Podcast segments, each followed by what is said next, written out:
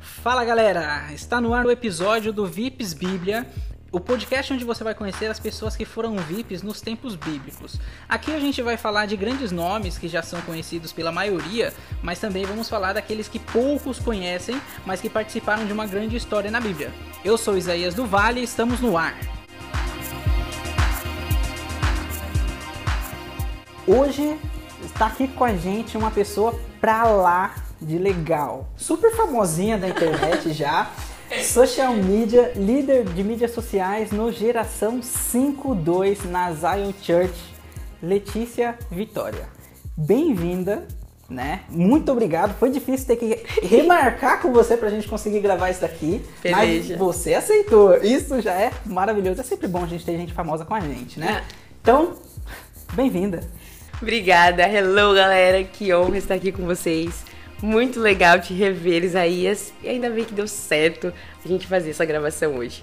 Ó, antes da gente começar, você, você deve saber que tem que se descrever, né? Sim. Então fala pra gente aí quem que é a Letícia.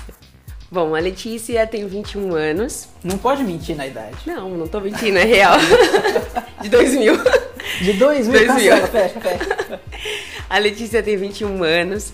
Hoje, como o Isaías falou, eu trabalho como social media na, na Zion Church com Geração 52. Eu lidero a equipe de mídias e eu faço publicidade e propaganda. Então, servir nas mídias sociais está totalmente conectado com o curso que eu faço. E falta só alguns boletos. Já estou no penúltimo semestre da faculdade. E o doido da faculdade é que não só com o que eu trabalho voluntariamente, mas tem muito a ver comigo. Porque por muito tempo na adolescência eu afirmei que eu faria comércio exterior, então a minha intenção era ficar atrás de, um, de uma cadeira na parte administrativa, cuidando de importação e exportação. Mas quando eu comecei a trabalhar, falaram tanto que eu tinha a ver com comunicação pelo meu jeito espontâneo, falante, que me convenceram e eu fui pra publicidade Meio doida assim, né?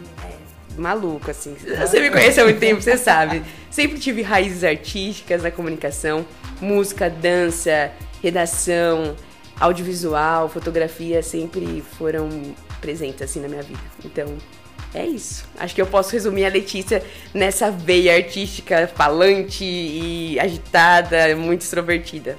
Legal, muito bom.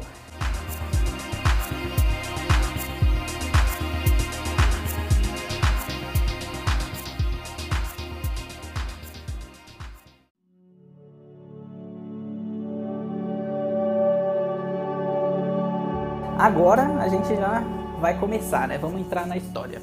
Sabe que a gente traz um personagem bíblico, Sim. sendo bom ou ruim, ele é personagem, tá na Bíblia Aham. e pode ter colaborado com coisas boas ou ruins. Antes de começar a falar, antes de falar quem que é, você precisa defini-lo numa frase. Qual que é a frase do seu personagem? Certo. Essa frase foi difícil eu pensar, hein? É. Mas eu, depois de estudar, eu vi que a, a maior recompensa da disposição influenciar não é o que você ganha, mas quem você se torna. Essa é a frase? Essa é a frase. Fala de novo, porque eu não consigo repetir. A maior recompensa da disposição influenciar não é o que você ganha, mas quem você se torna. Quem você se torna? Vixe, me arrepiei. Pesado, né? Muito bom, muito bom. Eu, eu fiquei tipo, uau! Caraca, filósofo, né? Top, Ó, da- top. Daqui, daqui uns 100 anos, depois... Talvez você não morra em 100 anos, né? Mas depois da morte, quem sabe você não vira uma filósofa. É verdade. A minha em, em publicidade tem um- uma matéria que a gente chama de storytelling. É a arte de contar histórias, né? E daí a minha mente é muito assim, fantasiosa, então talvez, quem sabe um dia eu faça filosofia. Legal. Gostei Oh. demais. Muito bom, muito bom. Agora, o que, que a gente precisa saber, né? Já, já temos a frase, agora você fala quem é essa pessoa. Informações importantes geralmente são o que ela fez, onde nasceu, o tempo que viveu e, enfim, o que de tão importante que ela colaborou na história da Bíblia. Beleza? Certo. Fica à vontade, agora a palavra é totalmente sua. Perfeito, eu vou falar de Eliseu. Eliseu é um dos personagens, meus personagens assim, favoritos. Eu já li Segunda Reis algumas vezes, Primeira Reis também. Mas eu tenho uma Bíblia chamada Bíblia 365. Ela tem um plano anual. E daí por dia a gente lê ali Velho, Novo, Salmos, Provérbios. E quando eu cheguei pra Eliseu, eu falei, cara, esse cara é muito bravo. Sério, ele é muito Bravíssimo. fera, bravíssimo, bravíssimo. Ele fala e acontece, eu quero ser como Eliseu.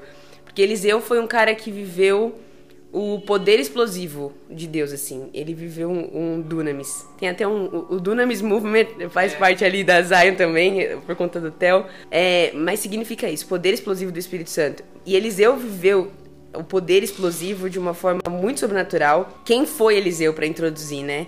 Ele, ele foi chamado por Deus logo após um momento de crise e encontro que o próprio Elias teve com Deus. Então, depois do momento de crise de Elias, Deus diz que Eliseu seria sucessor de Elias. Então ele é natural de Abel Meolá. Acho que é assim que pronuncia. É, é um pouco difícil esses nomes. Pode né? ser, pode ser. Pode Mas ser. Pode, ser assim. pode ser assim. Qualquer coisa, bota no Google Trator. Acho que ele não vai reclamar, não. acho que não, acho que não. Ele era filho de Safate e a Bíblia não menciona idade, mas quando Elias deixa a capa sobre ele, ele fala: Deixa eu voltar para dar um beijo nos meus pais. Dá para entender que ele era jovem. Então, aparentemente era jovem. E um ponto importante é que Eliseu era trabalhador. Em 1 Reis 19, 19, Elias, Eliseu estava trabalhando na zona rural, porque diz que ele estava arando com 12 parelhas de bois e estava conduzindo a 12 parelha. E para quem não sabe, parelha de bois ou junta de bois é um nome popular dado a uma dupla de bois utilizados para desenvolver trabalhos de tração em atividades rurais, como puxar carro de bois ou arado. Então, o cara era trabalhador. E o que mais é interessante em relação ao ministério de Elias é que ele foi chamado para o ministério profético. Só que aqui eu já trago uma observação para os dias de hoje. Elias ou Eliseu? Eliseu, desculpa. Ah, tá. A gente confunde, é, é um é pouco normal. Próximo. É tipo, é tipo assim, né? O pessoal me chama de Isaac, me chama de então, Moisés, já me chamaram de Abraão. Moisés? É, e meu nome é Isaías, entendeu? Que? E me chamam de Efraim. Como assim? É pois é, sério? É, é sério isso, entendeu? Então, tá, estamos entendendo. É que nem me chamar, tipo, Vitória, mas também tem Letícia. É... Mas pelo menos os dois são é, os dois nome, são né? meu... Os dois é, são os seus nomes que eu tenho, que eu carrego. Mas agora falando do ministério profético de Eliseu, meu Deus, talvez eu confunda muito Elias, Fica Eliseu, por conta dos lá. nomes. Gente, é Eliseu, tô falando de Eliseu. É fixa aí, ó. Fixa. Eliseu. Eliseu. É, um ponto importante é que sobre o ministério dele existe uma diferença entre ministério profético e dom profético. Todos que têm o ministério têm também o dom, mas nem todos que têm o dom têm o ministério. Então, um exemplo muito claro é Daniel, por exemplo. Ele era político, mas tinha ali o dom profético, né? E na época de Eliseu, é engraçado que a gente é, é aquilo, a gente vive aprendendo. Ontem encontrei um amigo que a gente conversou sobre os ministérios e ele me introduziu isso. Eu falei, meu, faz muito sentido, vou levar pro, pro podcast. Porque na época de Eliseu, os profetas, eles seriam como voz de Deus para as pessoas. Então, hoje com a nova aliança, os cinco ministérios não se tratam de um cargo. Tipo, ah, eu sou profeta, vocês recebem o que eu profetizar da boca de Deus aqui e já era.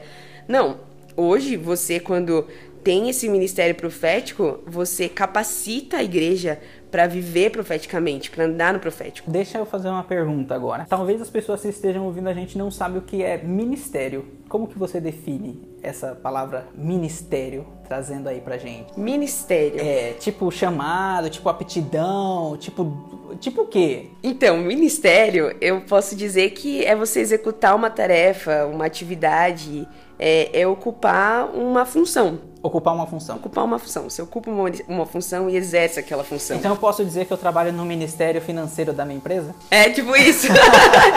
tipo isso, eu trabalho no Ministério. Trabalho no Ministério de Comunicação Telemarketing da minha empresa. Entendi, eu. entendi, entendi. Mas é isso, exerce uma função. Na, no Velho Testamento, você tinha o cargo profético ali, o Ministério Profético, para é, ser boca de Deus na terra. E hoje, depois da morte de Cristo com a nova aliança, você então capacita as pessoas para viverem e andarem no profético. E eu falo isso porque em Efésios 4:12, depois que Paulo fala sobre o, os ministérios, ele explica que a designação é com o fim de preparar os santos para a obra do ministério, para que o corpo de Cristo seja edificado. Então não se trata de uma pessoa que tem esse uau, super, né, super revelação. Não, já foi revelado para nós, todos nós temos acesso. Então é necessário que nós venhamos andar profeticamente, se o teu líder tem esse ministério. Se teu líder, por exemplo, tem o, o ministério pastoral, a função dele é ensinar com que a igreja, né, as pessoas, os liderados, vivam para cuidar uns dos outros. Então é basicamente isso. Você acredita então que o ministério ele, ele é aquele é aquele dom que você tem que você não sabe de onde vem? Mas por exemplo, como que você identifica uma pessoa que tem um ministério pastoral? Porque ela consegue falar e as pessoas param para ouvir. Porque é diferente, né? Tem gente que abre a boca para falar e sente, você fala assim, pô, mas eu não sei falar, ninguém tá me ouvindo.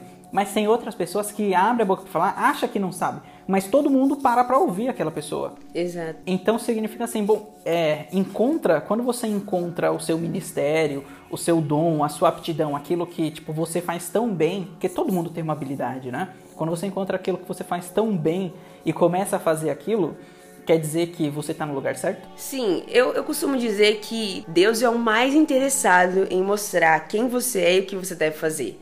Então, tipo, se você ainda não sabe para qual dos ministérios mencionados na Bíblia você foi chamado, cara, talvez é porque você não tem que exercer algum deles e tá tudo bem. Tem algum que você sabe listar quais são os ministérios que são Claro. escritos na Bíblia? Os cinco ministérios. Vamos lá. Que não são só eles que existem, né? Mas Inclusive, eu aprendi muito na igreja, antes mesmo de entrar na Zion, sobre as esferas da sociedade também. Não é que ai, o crente tem que estar lá no topo da esfera, governando em tudo, na política, na família, no governo, nas artes de entretenimento, mídias. Não é, mas é você ter influência nessas áreas. Tipo, hoje nós somos cristãos e você faz com excelência o seu trabalho, você tem influência no seu trabalho, mas você também é cristão. É porque, eu não sei, as pessoas têm uma visão um pouco ruim. Ah, é crente faz de qualquer jeito. É crente, Nossa. merece pouco. Nossa! É verdade, eu não sei, parece Não sei que ser que crente tá é andando, não. patético. Mas a gente, principalmente eu vejo hoje da geração que tem mudado esse cenário. Crente não é porque é crente vai fazer as coisas de qualquer jeito. Não, tem toda a excelência. Porque não é sobre nós, é sobre Cristo. Então, é, é importante quando você entende isso nas esferas. Então, sobre os cinco ministérios. Vamos lá. Tem o ministério de apóstolo, que tem como missão enxergar o futuro e trazê-lo à existência, né? A pessoa encarregada de fazer missões, abrir novas igrejas, ter novos projetos sociais. Tem o ministério de profeta, que transmite aquilo que Deus está falando. É evangelista, que prega o evangelho, cria relacionamentos, ganha vidas. O pastor, que cuida das vidas. E o mestre, que ensina, que a função dele é instruir mesmo como um professor. Então, esses são os ministérios. Muito bom. E qual que era o de Eliseu? De Eliseu, profético. Profético. Profético. É, um exemplo muito importante em relação ao trabalho, e eu já vou chegar nesse ponto, mas é que quando Elias coloca a capa dele sobre Eliseu, é, foi um sinal basicamente de vem com o pai. É. basicamente. E, e literalmente ele colocou a capa em cima dele, né? Foi. É tipo, "Ah, jogou, vem, siga-me. É basicamente isso. E isso foi um sinal muito claro que o próximo passo para Eliseu seria seguir Elias e aprender com ele. Por isso que quando você aproveita o presente, como Elias aproveitou, investe no futuro, como ele fez em- colocando a capa sobre Eliseu, você ganha influência positiva e essa influência trata-se de preparar pessoas que serão maiores do que você é hoje. Muito bom é, isso que você falou de, de aproveitar o presente, né? É, porque você imagina, eu, eu, eu vejo dessa forma, né? Todo mundo que é grande hoje se espelhou em alguém que foi grande no passado. Sim. Por mais que ela possa não ter superado essa pessoa, ela se tornou grande. E tem pessoas que se tornam grande a cada dia, né? São, são grandes nomes e se espelharam em alguém que viveu antes. Então, ou seja, aproveitaram o presente, né? Tem um rapaz chamado é, como é? Napoleão Hill. Já ouviu falar Napoleão Hill? Já, já ouvi falar. Super escritor, sensacional. O que, que ele fez? Ele estudou por 20 anos a vida de milionários, principalmente do Andrew Carnegie. E hoje você ouve mais falar do Napoleão Hill do que do Andrew Carnegie, porque ele aproveitou o presente. O cara falou assim pra ele, né? Não, eu aceito você aqui comigo. Então beleza. E ele dormiu na mesma casa que o Andrew. Então ele aproveitou o presente para se tornar algo grande, porque im- imagina pegando aqui parafraseando o que você usou, imagina que o Andrew pensou assim: eu vou transformar você em alguém maior do que eu sou. Exato. É o que Elias falou para Eliseu. Exatamente. Quando ele pede porção dobrada, não se trata de, ah, eu quero mais só pra eu ser mais do que você. Não é, foi uma questão de honra.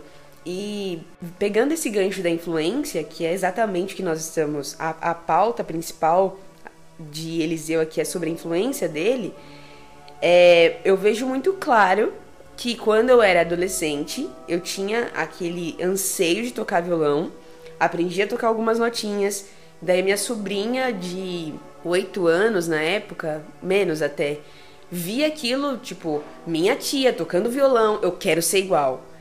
Cara, hoje a menina viu eu tocando, ensinei as notinhas que eu sabia, beleza. Mas hoje ela toca violão, guitarra, baixo, teclado, bateria. Aprendeu sozinha. Ela é mil vezes melhor que eu na música. E assim, não é, ela não fez isso para falar eu vou ser melhor que a minha tia. É porque é, é orgânico esse crescimento. A influência, quando você aplica o que você ensina, você capacita pessoas para serem melhores do que você foi. E próprio Jesus até mencionou: vocês farão obras maiores. Não porque nós seríamos maiores do que Jesus, mas porque os tempos são outros, os recursos são outros. Então é natural que você realmente cresça mais do que o seu mentor, o seu líder. Basta é, algumas pessoas abrirem mão de um egoísmo de uma insegurança de deixar com que seus liderados sejam realmente capacitados para um next level, né? E daí tem uma frase, inclusive que eu amo, eu não sei exatamente de quem é, mas diz assim: daqui a 100 anos não terá nenhuma importância quanto eu tive em minha conta bancária, em que tipo de casa eu vivi ou o tipo do carro que eu dirigia, mas o mundo poderá estar diferente porque eu fui importante na vida de uma criança. Cara, você é, é importante investir no futuro, nas novas gerações. Então, com o manto de Elias, a primeira ordem foi seguir e a segunda ordem foi vestir. Hoje as pessoas querem fazer o contrário. Primeiro é importante ter influência e deixa que o resto da vida ensina, né?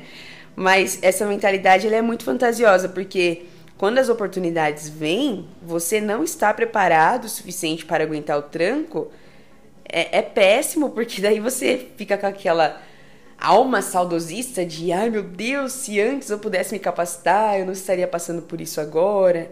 Eu já vivi isso. É horrível, cara. É horrível, dá vontade de sair correndo. O que eu tô fazendo aqui? Por que, que eu vou abrir porta fechada?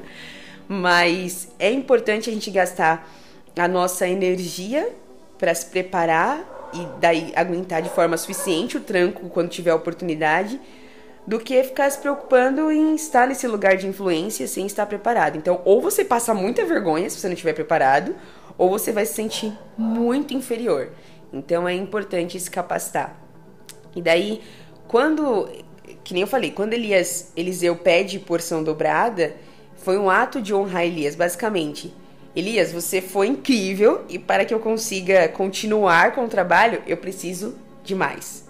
Então, o bom líder, ele prepara os seus liderados para sua ausência. Tem até uma essa frase eu tirei do filme Pantera Negra, que o cara fala assim: "O bom pai é aquele que prepara o seu filho para sua ausência". É a mesma coisa do líder. Tanto que Eliseu chama Elias de pai quando ele sobe. Então, o cara de fato preparou Eliseu para a ausência dele. Por isso a porção dobrada.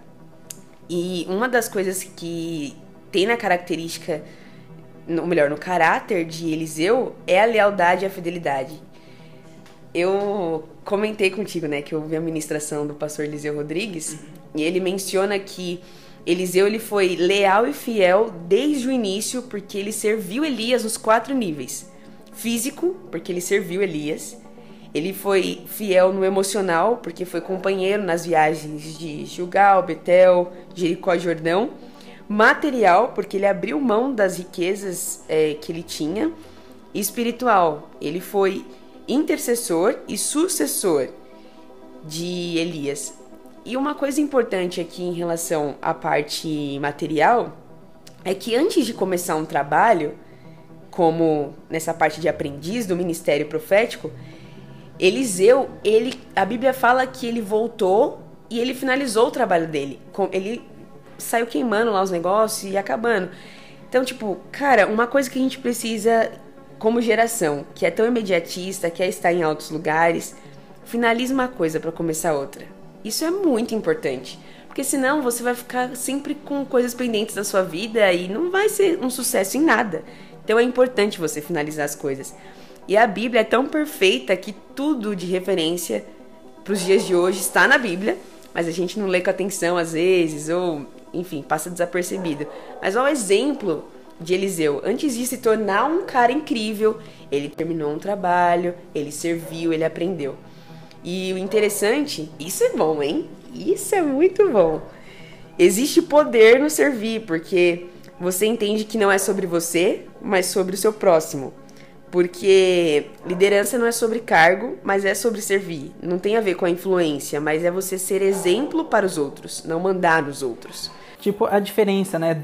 Muita frase que é muito conhecida, que fala assim, o chefe fala vai e o líder fala vamos. Uhum. E tem várias, infor várias informações, várias imagens que mostram, tipo, o chefe falando, apresentando um papel de como tem que ser e o líder fazendo exatamente o que tem que ser. Então, ou seja, o papel do líder não é mandar, é mostrar como se faz, né? É ser o exemplo. Ou seja, ele está servindo para que seus liderados passem para o outro nível que foi basicamente o que você disse.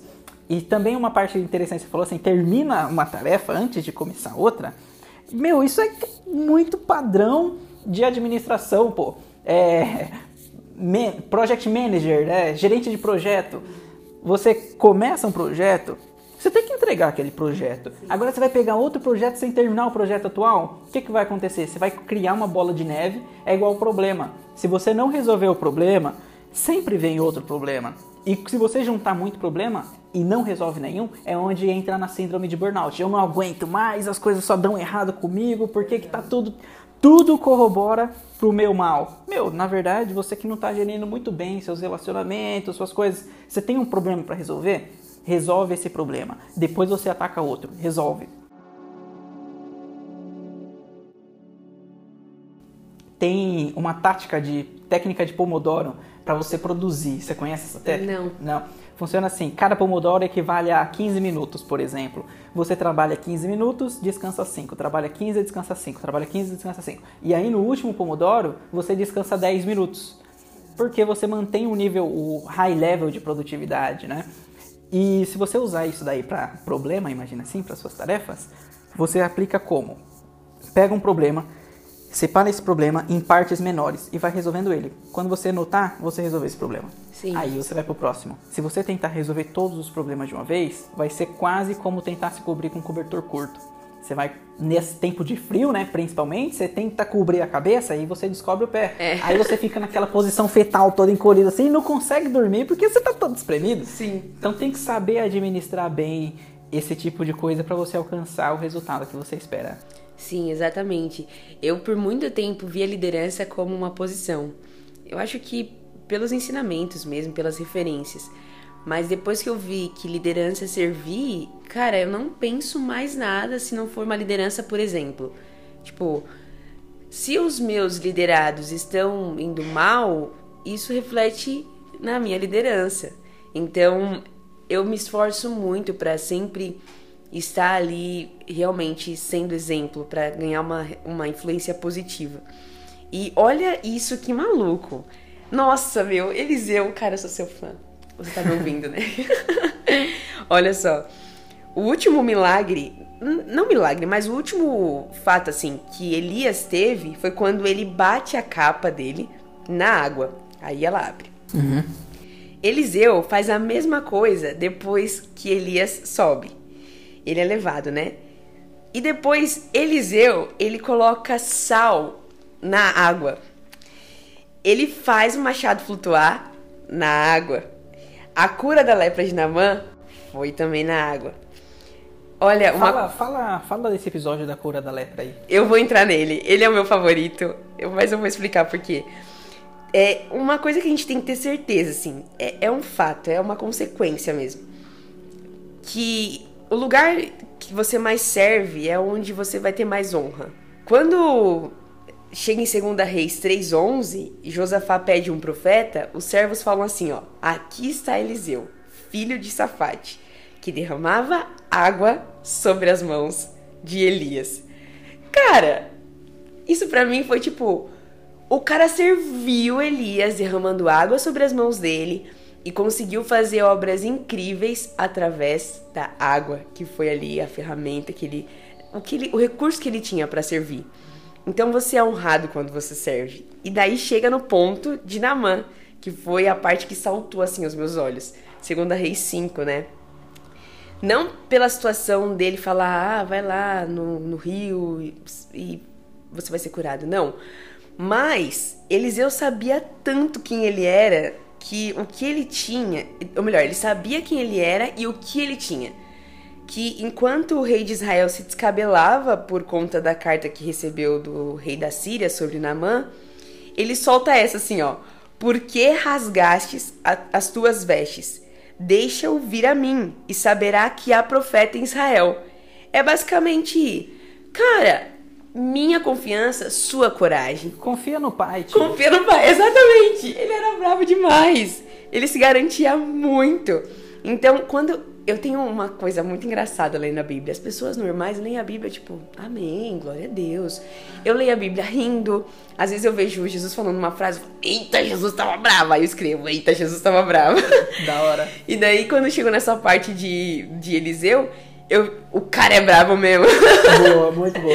Muito Porque boa. Você ele- devia criar mapas mentais dessa fala, né? Es- Desenhas aí e coloca a legenda lá em cima. O cara é brabo mesmo. É, então. Não, mas eu faço isso. A minha Bíblia é cheia de anotações Ah, assim. mas Faz isso e divulga, né? Pô, Não, da tá, hora, é, divulga. é legal, é legal. Fazer um Reels com. Isso, faz um Reels com isso daí. um Reels com isso daí. Vai, vai gerar entretenimento. Mas eu sou muito assim, lendo a Bíblia. E quando eu li isso, eu falei, meu. Quando você sabe o que você tem, quando você sabe quem você é, as, adv- as adversidades, a- a- as situações, elas não vão te amedrontar tanto, porque você sabe exatamente quem você é, sabe exatamente o que você tem. É a mesma coisa, tipo, no seu trabalho acontece um erro no seu computador que já aconteceu várias vezes. E daí você já sabe como solucionar isso. Troca o pessoas. computador. É, reinicia. Reinicia, pô, Liga desliga, pô. é. Mas as pessoas da sua equipe começam a ter esse erro e elas começam a se desesperar. E você olha, tipo, cara, é só fazer isso aí, é só desligar e ligar o computador. E elas, ah, a solução era essa. Foi basicamente o que aconteceu com Eliseu. E é muito bom a gente trabalhar na nossa identidade e cuidar do nosso coração para não perdermos o foco do que realmente importa e de quem nós somos. Porque pessoas que não têm autoconhecimento facilmente tomam rasteiras das adversidades, facilmente. E a identidade é algo que é muito atacado. Jesus no deserto, pô. Quando o diabo fala pra ele: "Ah, você é filho de Deus", ele esquece de colocar o filho amado. Então, são pontos muito pequenos. O pastor Márcio da Lagoinha fala isso: ninguém tropeça em grandes pedras. São nas pequenas. Então, por isso que a gente tem que estar cuidando do nosso coração o tempo todo. E Provérbios dá muita instrução sobre isso. Principalmente de ser tardinho em falar, porque quando você para pra pensar e analisar a situação, é o processo que tem de você cuidar do seu coração, da sua identidade, para não tomar rasteira da vida. Né? Porque às vezes a vida tenta derrubar tanto a gente que é melhor ficar deitado, pra quando ela tentar de novo, você já tá no chão. Já tá no chão. Exatamente. Deixa eu falar um pouco sobre esse ponto que é sensacional pra mim. Isso que você falou de identidade, né? O autoconhecimento. A pessoa quando ela se auto, autoconhece, ela sabe do seu potencial, ela sabe o que ela sabe fazer, a vida vai tentar bater nela atacando aquele ponto. Sim. Né? Fala assim, ah, você acha que você é bom nisso daí? Deixa eu te dar um desafio. E aí, a confiança nessa parte, quando você está preparado, quando você sabe do que você é capaz, que vem isso, é exatamente esse ponto que você falou, pô, é assim que se resolve, né? Mas a gente, como ser humano, tende a ficar desesperado por coisas que já aconteceram, que a gente já sabe como resolver, né? Aham. E aí, tipo, entra em pânico. E se não parar pra respirar, né? Se não tiver, se não tiver Eliseu perto pra falar assim, confia no pai, É. né? Olha pra cima, fala com Deus, fala com você, fala assim, não, peraí, peraí. Respira, o que que tá acontecendo? Ah, esse problema é, mas isso essa não é a minha especialidade? Por que que eu tô nervoso? Por que que eu tô nervosa? Eu sei como é que eu resolvo. Sim. Então ela vai lá e executa o que tem que ser, faz o que tem que ser feito e resolve feliz, dá um sorriso, fala assim, manda os limões que eu faço limonada, né? Exato. Manda mais pedra aí que eu tô construindo meu castelo, tá Aham. ligado? É tipo isso. Suas frases prontas, perfeitas. É, Aham. são, são coisas que são, é óbvio, né? Tipo, caraca, meu, deu problema, resolva o problema. Putz, mas se é um problema novo? Como que se resolve um problema novo, né? Eu penso, eu penso dessa forma. Você tem um conjunto de experiências que você já passou. E aí você pode pegar dali um insumo para resolver seu problema novo. Não tem o suficiente. Você tem referências na sua vida de pessoas que já viveram aquele problema. Então você vai atrás disso, dessas referências, e você resolve aquele problema novo. Ou ninguém está passando, ninguém nunca passou por esse problema que você está passando. Aí, meu irmão, você é um felizado, você foi escolhido para Uhum. você resolver esse problema e resolver a vida de todo mundo que passar por isso depois de você. Exato. Ou seja, três formas de resolver o problema. Maravilha, você é especial. Então imagina assim, tira o lado positivo. Pô, é um problema que ninguém nunca passou. Eu sou especial. Eu fui escolhido e eu vou resolver essa bagaça porque agora as pessoas vão me procurar para resolver isso aí. Já era, cria um curso online e faz dinheiro com isso. Arrasta pra cima. É, arrasta pra cima. Arrasta pra cima, grupo no. Telegram. Mas é exatamente isso mesmo. Tem um livro chamado A Arte de Influenciar Pessoas, do John Maxwell. Eu amo esse livro, porque às vezes a gente acha que essa questão de influência é algo muito burocrático, você tem que ter milhões de seguidores, ser muito coach pra isso. Mas não é, cara. Você consegue influenciar em coisas pequenas. E uma das coisas que eu vejo muito isso em mim, assim, é, eu, eu sou de extremos. Ou eu tô muito pra cima ou eu tô muito pra baixo.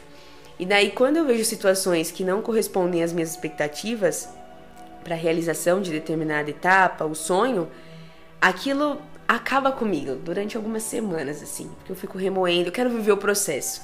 Ou Eu acho que eu fico tentando tanto sair do processo que eu acabo passando mais tempo nele. Fica a dica aí pra vocês, galera. Mas ah, nesse livro tem uma frase que me impactou muito que diz: a melhor maneira de desenvolver uma confiança racional e equilibrada em si é perseguir vitórias logo depois de um fracasso. Então eu vejo muito isso em mim. Muitas coisas não estão saindo conforme eu quero, mas eu ainda tenho gás, sabe, Pra correr atrás e ah, esse é o meu objetivo, então eu vou atrás dele.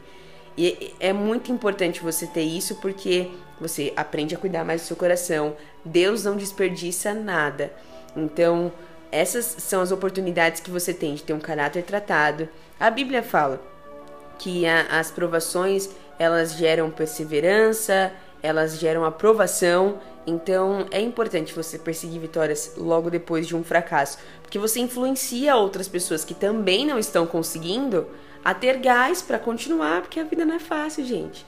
Vida é fácil pra criança que acorda, vai assistir desenho. Quando você vira adulto, você percebe que não é mole as Ô, ô, coisas. vo- Você falando com essa frase que você falou, você já tá mostrando que você mentiu na idade, que você não tem 21 anos, você deve ter uns 40 já. Então, a minha mentalidade é de 30, 40 anos, definitivamente. Mas, gente, a minha idade, eu tenho só 21 anos. Mas bem madura pra minha idade. É, o Isaías tá achando que eu fico tomando leite com Nescau. Me manda um café, galera. boa, boa. É, então, já estamos aqui finalizando os pontos de Eliseu.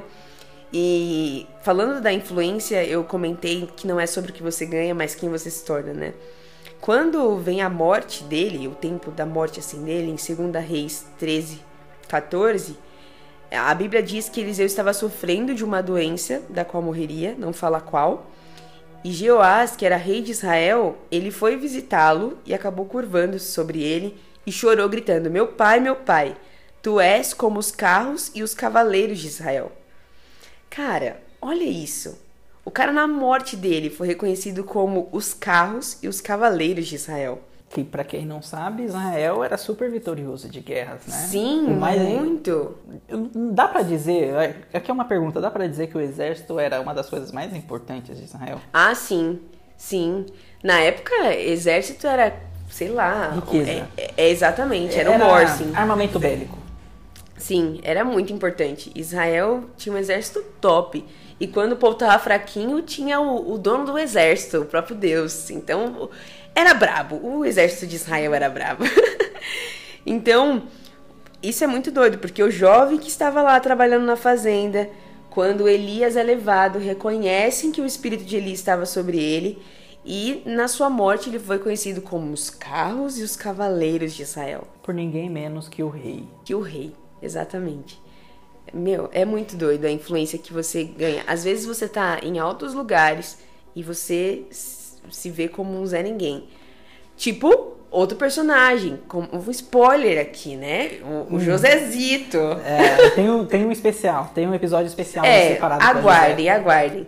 Mas é, a, a, Bíblia tem muita referência. Você chega como nada e acaba sendo uma pessoa incrível, assim, ganha muita influência. Ai, gente, andar com Deus é muito bom, porque quando você tem um caráter tratado, ele te coloca em lugares que você nunca pensou, nunca imaginou. Mas uma coisa importante aqui, um ponto muito importante. Porque existe um perigo muito grande de você transformar sua influência em algo que seja para o seu crescimento, é, bem pessoal, seu crescimento pessoal, algo egocêntrico. Na palavra em 2 Reis 5, nesse episódio de Namã, quando Namã é curado, ele oferece algumas coisas para Eliseu e Eliseu não aceita. Só que o servo de Eliseu, Geazi, ele foi atrás de Namã e pediu algumas coisas e ainda mentiu para Eliseu. E por fim, o cara ficou com lepra, a lepra de Namã. Eliseu falou: vai ser para você e não só para você, vai ficar para seus descendentes. E é muito perigoso quando a sua intenção é certa, mas a sua motivação tá no lugar errado. Porque o buraco para você cair é muito maior. Porque por isso que é importante cuidar do coração, porque você precisa estar sempre com a intenção e com a motivação no mesmo lugar, no mesmo lugar. Senão você vai falhar e isso vai ser prejudicial não só para você, mas para as pessoas que você talvez esteja discipulando, esteja influenciando. Isso é importante porque é tão primordial você servir e começar a ter um caráter tratado a partir do tempo que você aprende, porque quando você estiver em uma posição mais elevada, dificilmente você vai acabar se desviando dessa motivação correta. Tem uma, teve uma fase da minha vida que eu tava com a motivação errada e com a intenção certa. Deu muito ruim. É uma experiência que eu falo, eu nunca mais quero passar por isso. E o tempo todo eu tô cuidando do meu coração. Tipo, Letícia do céu, você precisa, precisa entender por que, que você quer estar nesse lugar. Então, hoje, eu, eu sou uma pessoa muito extrovertida, mas hoje eu sou uma pessoa extrovertida, só que mais quieta. Porque o tempo todo eu tô pensando, tá, você vai agir dessa forma, você quer isso, mas por quê? O que tá te levando a isso? E eu consigo identificar, assim, se a motivação é, é, errada ou não. É uma coisa que é interessante, tem o um livro do Caio Carneiro, Seja Foda. O livro é sensacional. Sim. Ele, ele fala que a solução para você ser uma pessoa foda, que é feliz, otimista, determinada e abundante, uhum. está na sua mão. Né? E ele fala que cada um é um deles. E o dedo mindinho ele, ele é, são os valores. Na verdade, dedo mindinho é o emocional, né? Você tem que cuidar do seu emocional. Uhum. Cuidar do seu emocional é o que você vai cuidar do seu coração. O, o que eu entendo que você esteja dizendo. Sim. E quando você não cuida do seu coração, é aquilo que você bate a cabeça no travesseiro e você não consegue dormir. Porque você tem a intenção certa, ah, eu quero chegar em tal lugar na minha vida, né? Mas por quê? Porque, vou pegar um exemplo muito, muito comum, né, muito normal, porque eu quero ter muito dinheiro. Pronto, você quer chegar em tal lugar da sua vida porque você quer ter muito dinheiro. Né? Beleza, mas quais são os limites que você impõe dentro de você para você alcançar esse, esse dinheiro? Porque se você não impor limite, você vai ter a chance de você atrapalhar a vida de alguém, de você fazer alguma coisa ruim para outra pessoa. E se você não conhece os seus limites, você não impõe, você não tem seus valores fortes, você vai executar isso e quando te der aquele estalo na sua cabeça, você fala assim: Nossa, eu fiz aquilo, isso fez comigo, me fez me tornar uma pessoa ruim. E aí você tem vergonha agora de falar. Uhum. Quando você passa a ter vergonha de falar, já era, não vale mais a pena aquilo que você tem. Então, cuidar do seu coração, cuidar dos seus valores, entenda exatamente a razão, né? Por que, que eu quero fazer aquilo? Mas, né? O que que isso vai, o que que isso me motiva? O que que me motiva a fazer aquilo? Traça o seu objetivo, onde você quer chegar, mas lembre-se de qual é o esforço que você está disposto a fazer, qual é o limite que você vai impor para você chegar a esse lugar. Se você não impor o seu limite, você acaba perdendo, se perdendo no caminho, né? Sim. E parafraseando também o Thiago Negro, que é o primo rico, que eu também uhum. li o livro dele e sigo muito as redes sociais dele, ele fala assim que cooperação é melhor que competição. Uhum. E se você tá, se você tem um objetivo, você está querendo chegar a um lugar e você tem a chance de ter uma cooperação com alguém, faz aquilo, cresça vocês dois juntos. Tem um livro do Paulo, não, não é dele, é Cristiane alguma coisa, que fala, ah, o livro Sonho Grande, né, a fundação da, do império do Jorge Paulo Leman, o, o Secupira e o. não lembro o outro, o terceiro. Mas na trajetória deles, eles formaram, eles são milionários e eles formaram milionários. Porque se os caras são grandes e eles levaram pessoas grandes, quem é uma pessoa que foi tão grande que não teve ninguém que te ajudou? Ninguém. Sim, Todo mundo teve. Quer pegar um exemplo bíblico? Jesus, ele teve 12 apóstolos e ele foi o maior da Bíblia. Uhum. É isso que acontece. Você quer falar assim, é Deus. Deus é o dono de tudo, ele é o todo-poderoso. E ele usa pessoas para mostrar o seu poder. Exato. Então, ele poderia descer na terra e acabar com tudo. Uhum. Ele poderia, ele não precisa nem descer, ele podia falar e acabar com tudo. Mas ele escolhe usar pessoas para fazer coisas boas. Ou seja, se nem ele que é o todo-poderoso, por que, que nós queremos ser prepotentes de fazer as coisas sozinhos? Exato. Né? E quer competir com alguém que tem a capacidade de nos ajudar. Tem outra frase feita, e aí eu paro de falar e deixo você falar. É aquela assim, sozinho você vai mais rápido, mas acompanhado você vai muito mais Sim. longe. Né? E, e é isso, porque acompanhado, se você tá andando na rua, você tá correndo, fazendo caminhada, né? Cooper, vai lá, pá, tropeça e cai. Se você tá sozinho, como é que você levanta? Você já caminhou maratona, você foi 30 quilômetros, falta 12. Você não tem força nas pernas para levantar e continuar. Aí você consegue, mas você termina em último. porque você não tem como voltar pro ritmo que você tava. Agora, se você tá correndo em dupla, você tropeçar, a pessoa vai te ajudar, vai colocar você no ombro e falar assim: vamos, eu te ajudo a pegar o embalo. E aí Uhum. você vai. Sim. Isso é a vida. Façam, né? Relacionamentos, crie relacionamentos, laços no seu caminho. Você vai longe, você cuida do seu coração e vai muito mais longe levando alguém. Que é muito melhor você curtir com alguém do que você curtir sozinho. Porque o ser humano é um ser de sociedade. É verdade. Você falou isso no episódio anterior também, do ser humano ser um ser de sociedade. Olha. Olha tem que só, tá vendo? Eu ouço, eu ouço. Mas a- a- esse livro que eu mencionei, uma das frases bem na capa é exatamente isso. Sozinho você não chega a lugar algum. E em 2020, porque os 20 anos foi uma idade que eu queria muito. Eu não sei, gente, essa parada de idade. Eu queria muito chegar aos 20 anos e eu fiquei, meu Deus, cheia de expectativa para os 20 anos. E daí eu fiz 20 conselhos de sabedoria para os 20 anos. E um deles é se isolar não é a solução. Fala os 20. Os 20? É, Tá. Posso falar referência também? pode, claro. Tudo em provérbios, gente. Mas o primeiro é tema ao Senhor, provérbios 1, 7. Honre o Senhor com seus recursos, provérbios 3, 9. Tenha sensatez e equilíbrio, provérbios 3, 21. Não acuse ninguém sem motivo, provérbios 3, 30. Dedique autoestima à sabedoria, provérbios 4, 8. Mantenha o seu olhar no que está adiante, provérbios 4, 25. Não se afaste da sabedoria, você vai se agredir. Isso é verdade. Provérbios 8, 36. Exerça a gratidão. Provérbios 10, 6.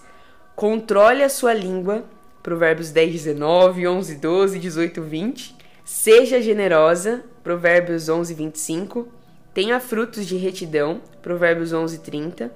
Use as suas palavras para curar. E aqui tem um ponto importante.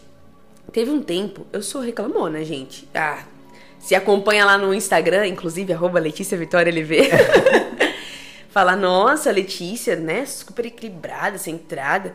Mas eu sou bem da reclamona. E teve um tempo que uma amiga minha sonhou que de mim saía, saíam, tipo, espíritos ruins que levavam outras pessoas a se matarem. Credo. E eu falei, meu, eu não sou essa pessoa. Mas eu- na hora eu entendi que era sobre as minhas palavras. Porque eu tava reclamando tanto e não trazendo solução pro ambiente. Porque, gente, é o seguinte: ou você tá num ambiente pra ser influenciado, ou você tá pra influenciar. Eu sempre vou com a intenção de influenciar. E daí, quando você. Nesse tempo que eu tava reclamando muito, muito, muito, muito, as pessoas estavam ficando negativas junto comigo. E elas estavam morrendo emocionalmente.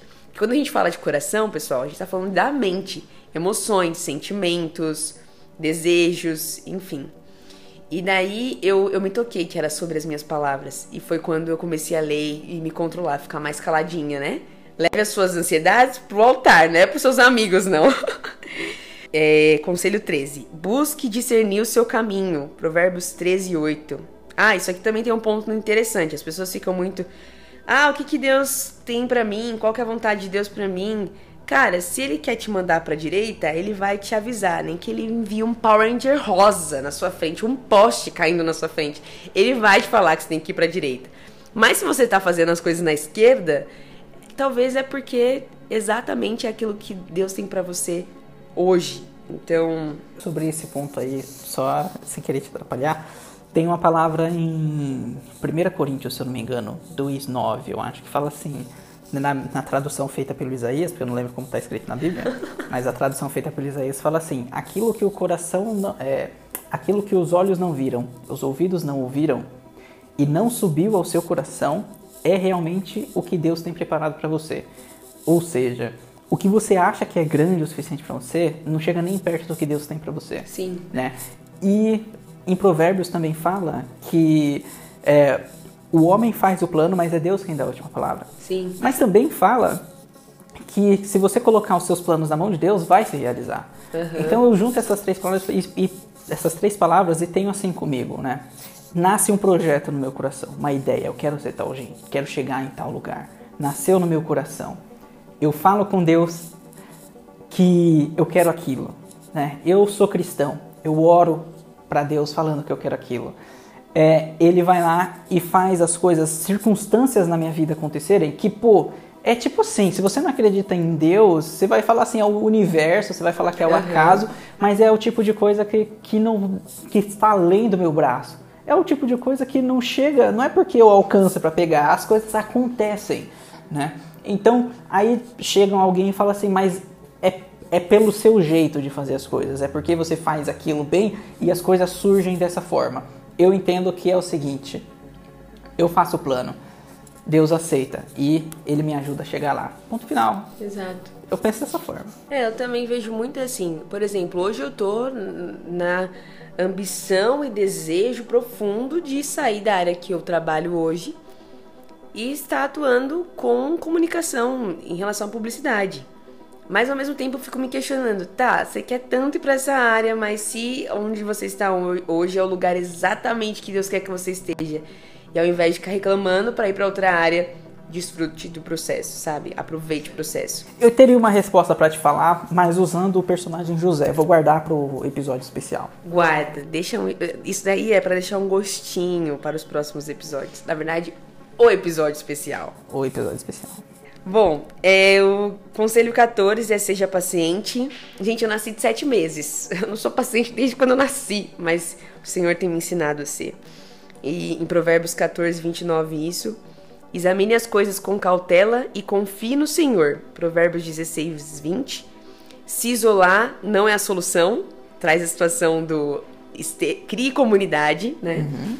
Provérbios 18 isso aqui é importante, seja mais seletiva nas suas amizades, Provérbios 18, 24. Traga à tona os seus, os seus propósitos profundos, Provérbios 20, versículo 5. E, entre aspas, compre a verdade, a sabedoria e a disciplina, Provérbios 23, 23. E 20, sorria diante do futuro, Provérbios 31, 25. Então, esses são os conselhos, inclusive eu até deixei um tempo como wallpaper no meu celular. Eu queria abrir o celular e ficar lendo assim, ó. Então, realmente é uma coisa que funciona muito para mim. Então, para finalizar sobre Eliseu, é a frase: a maior recompensa da disposição a influenciar não é o que você ganha, mas quem você se torna.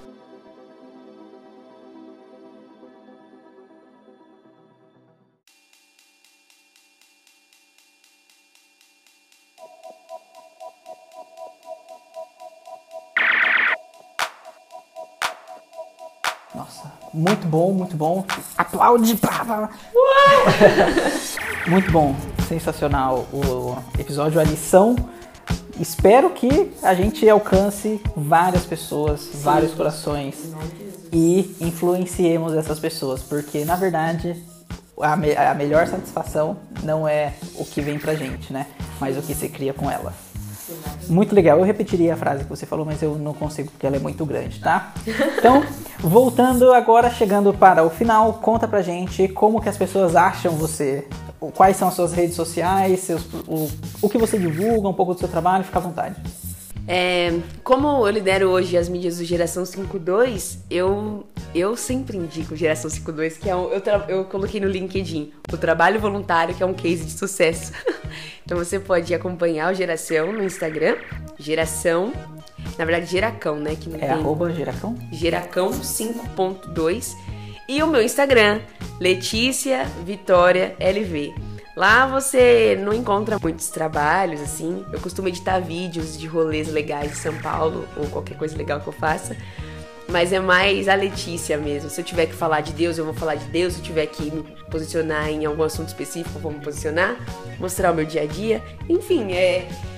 É um famoso Instagram, de forma geral, um famoso Close Friends grandão. Então, vocês me encontram no Instagram especificamente.